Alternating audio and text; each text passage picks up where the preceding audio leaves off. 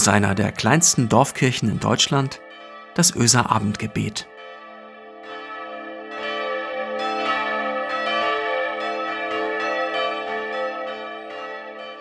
Einen schönen guten Abend, herzlich willkommen zum Öser Abendgebet. Heute ist Donnerstag, der 20. Mai. Ich bin Marco Müller, der Pastor der Kirchengemeinde Öse. Ihr Lieben, wir sind jetzt ja schon eine ganze Weile miteinander unterwegs. Und angesichts dieses letzten Abendgebetes, das ich gestalte, will ich heute eine Katze aus dem Sack lassen. Da gibt es noch was. Und zwar zu erzählen ist besser, als dass ich es erkläre. Es handelt sich um eine gewisse, ich will mal sagen, Neurose. Jedenfalls würde ich das küchenpsychologisch so ausdrücken. Meiner Neurose bin ich erst so nach und nach auf die Schliche gekommen. Ich nenne sie meine Symmetrieneurose. Wir schreiben das Jahr 1995. Als Tischler war ich damals Teil einer Delegation unseres Kirchenkreises nach Südafrika. In unserem Partnerkirchenkreis Igwa wollten wir gemeinsam mit Freiwilligen aus dem Partnerkirchenkreis vier Wochen lang ranklotzen und einen Kindergarten bauen. Zwei Jahre zuvor hatte eine andere deutsche Gruppe dort in Matsulu Hand in Hand mit südafrikanischen Geschwistern eine Kirche gebaut. Es versteht sich von selbst, dass wir an den Wochenenden herumgereicht wurden, sobald die Maurerkellen ruhten und die Dachlatten aufgenagelt waren. Und so kam es, dass ich das ein oder andere Mal in einem einfachen Kirchlein saß, irgendwo zwischen Swasiland und Mosambik. Kirchen sind für mich ja schon irgendwie ästhetische Orte. Ich will sagen, die wollen gestaltet sein. Oder besser, ich will, dass sie gestaltet sind. Ich kann es überhaupt nicht gut haben, wenn Gerümpel neben dem Altar steht, wenn Spinnweben unter der Decke wie Vorhänge wehen oder wenn die Altardecke auf links gedreht ist. Okay, das ist jetzt übrigens ein Insider. Wer unseren Öser Karfreitagsgottesdienst geschaut hat, der darf jetzt in diesem Moment losprusten. Jedenfalls, was ich überhaupt gar nicht gut ertrage, das sind schiefhängende Bilder. Oder wahlweise auch schiefhängende Uhren. Und ich weiß nicht wieso. Aber davon sah ich auf unserer Reise durch den Equa Circuit sehr, sehr viele. Eine andere Kultur, andere Prioritäten, eine krankhafte Neurose auf meiner Seite. Ja, ich weiß, ich kann mir das alles erklären, aber für mich ändert das nichts. Schief ist schief. Und ihr dürft jetzt gerne über mich lachen. Vielleicht hängt es mit meinem ersten Beruf zusammen. Als Tischler muss ich davon ausgehen können, dass ein rechter Winkel 90 Grad hat und nicht 87 sonst lässt sich das Fenster am Ende nämlich nicht schließen. Ich sitze also in einer Kirchenbank und ich schaue nach vorn. Neben der Kanzel hängt eine gold lackierte Kunststoffuhr, leicht oval in der Grundform. Und während ich darüber staune, wow, wie schnell dreistündige Gottesdienste vergehen, wenn sie von so einem lebendigen Gesang erfüllt werden, wie ich das dort in Südafrika erleben durfte. Also, während ich staune, merke ich, wie mich irgendetwas sticht. Es ist die ganz leicht schief hängende Uhr, diese schief hängende ovale Uhr, vielleicht nur 5 mm. Sie sticht meinen Blick, so als wolle sie mich ärgern. Ich verstehe nicht, warum nicht irgendwer aus der Gemeinde prompt aufsteht und genau das korrigiert. Vielleicht war das damals so etwas wie eine ausschlaggebende Überdosis. Jedenfalls wird es seitdem schlimmer. Und ich entdecke immer wieder, wie schief selbst im durchgenormten Deutschland vieles ist. In Kirchwalsede, beispielsweise hier, eine kleine Kirchengemeinde bei uns im Landkreis, da ist die ganze Kirche geknickt. Da geht man schnurstracks auf den Altar zu, bis man an der ersten Bank vorbei ist und dann knickt der Altarraum um 5 Grad ab. Ihr Kirchwalseder und Brokler, die ihr jetzt zuhört, jetzt sagt nicht, das wäre euch noch nicht aufgefallen. Mich macht das wahnsinnig. Bitte, wozu gibt es Symmetrie? Oder noch schlimmer, ich habe für einige Jahre im Kloster Lockum gearbeitet, im Predigerseminar. Und ich sitze dort in der Kirche und mein Blick wandert hoch über den Altar. In zwölf Metern Höhe überspannt dort ein gotischer Bogen das romanische Fenster. Es ist herrlich, wie die Morgensonne sich durch das Fenster bricht denke ich, aber dann stelle ich fest, dass dieser Bogen überhaupt nicht in symmetrischem Abstand zum Fenster gemauert ist. Das ist Pfusch am Bau. Auf der rechten Seite sind locker 15 Zentimeter mehr Platz als auf der linken Seite. Das kann doch nicht sein. Das Evangelium eroberte meine Neurose vor einigen Jahren in meiner ersten Kirchengemeinde. Wir saßen da zusammen und stellten kleine Einladungskarten für einen besonderen Gottesdienst her. Groß wie Visitenkarten. Ich kopierte sie, andere schnitten sie aus. Und ich traute meinen Augen nicht. Sie schnitten mit der Schere und sie legten mehrere Pappen übereinander und das Material verkantete sich und die Kärtchen wurden schief und krumm. Und dann intervenierte ich. Ich sagte, liebe Leute, die Einladungskärtchen sollen doch einladen, die müssen gerade sein, rechtwinklig, ein feines Rechteck sollten sie abgeben, so wie Visitenkarten, 50 mal 75 Milliliter im rechten Winkel. Hey Marco, jetzt komm mal wieder runter. Ein Bait Shave hätt Gott leif. Versteht ihr? Das Evangelium eroberte meine Neurose. Ich übersetze das mal aus dem Plattdeutschen, damit es auch im Elsass und in Liechtenstein verstanden wird. Ein bisschen schief hat Gott lieb, ein Beten Shave hat Gott leif. Was für ein genialer Satz, oder? Wie überhaupt die ganze Sache ein ziemlich geniales Abbild des Lebens ist. Denn ehrlicherweise gibt es ja überall die schiefen Seiten zu entdecken, die unsymmetrischen Gesichter, die nicht geradeaus verlaufenden Wege.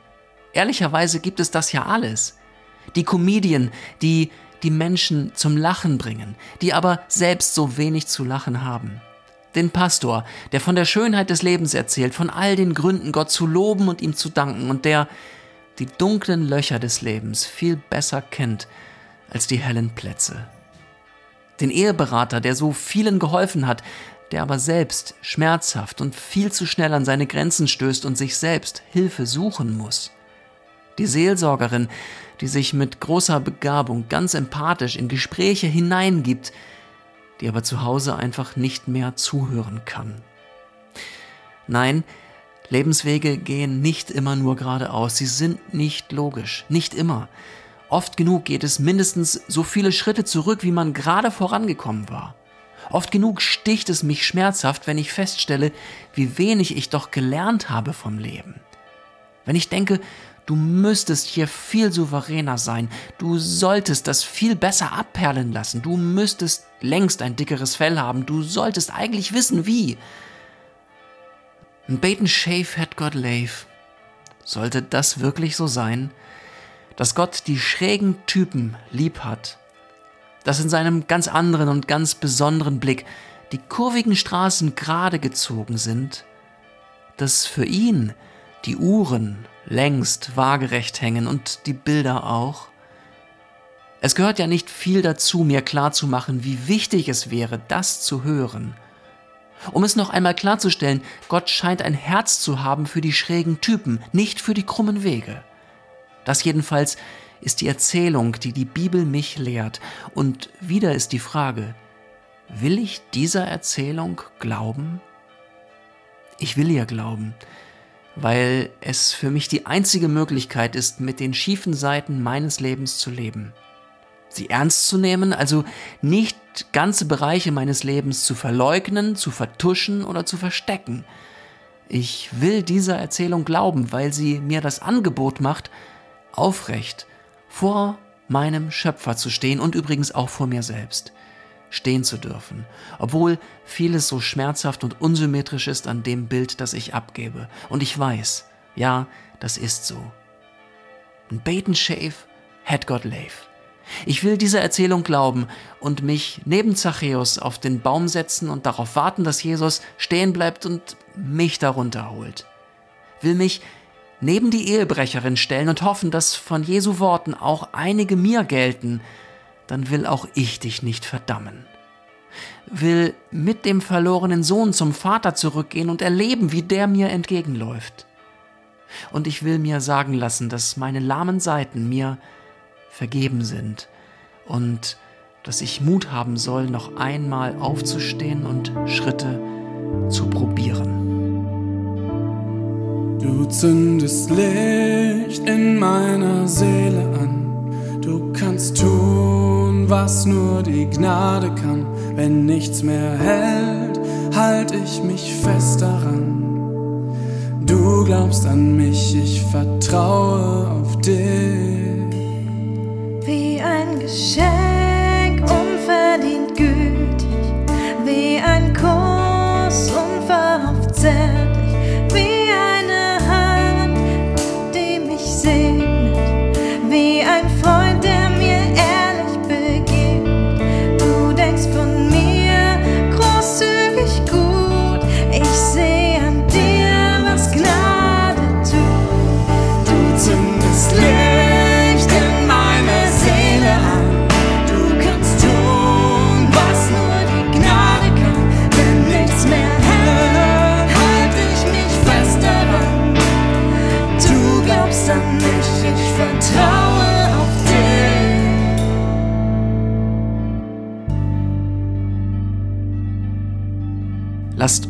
beten, miteinander und füreinander.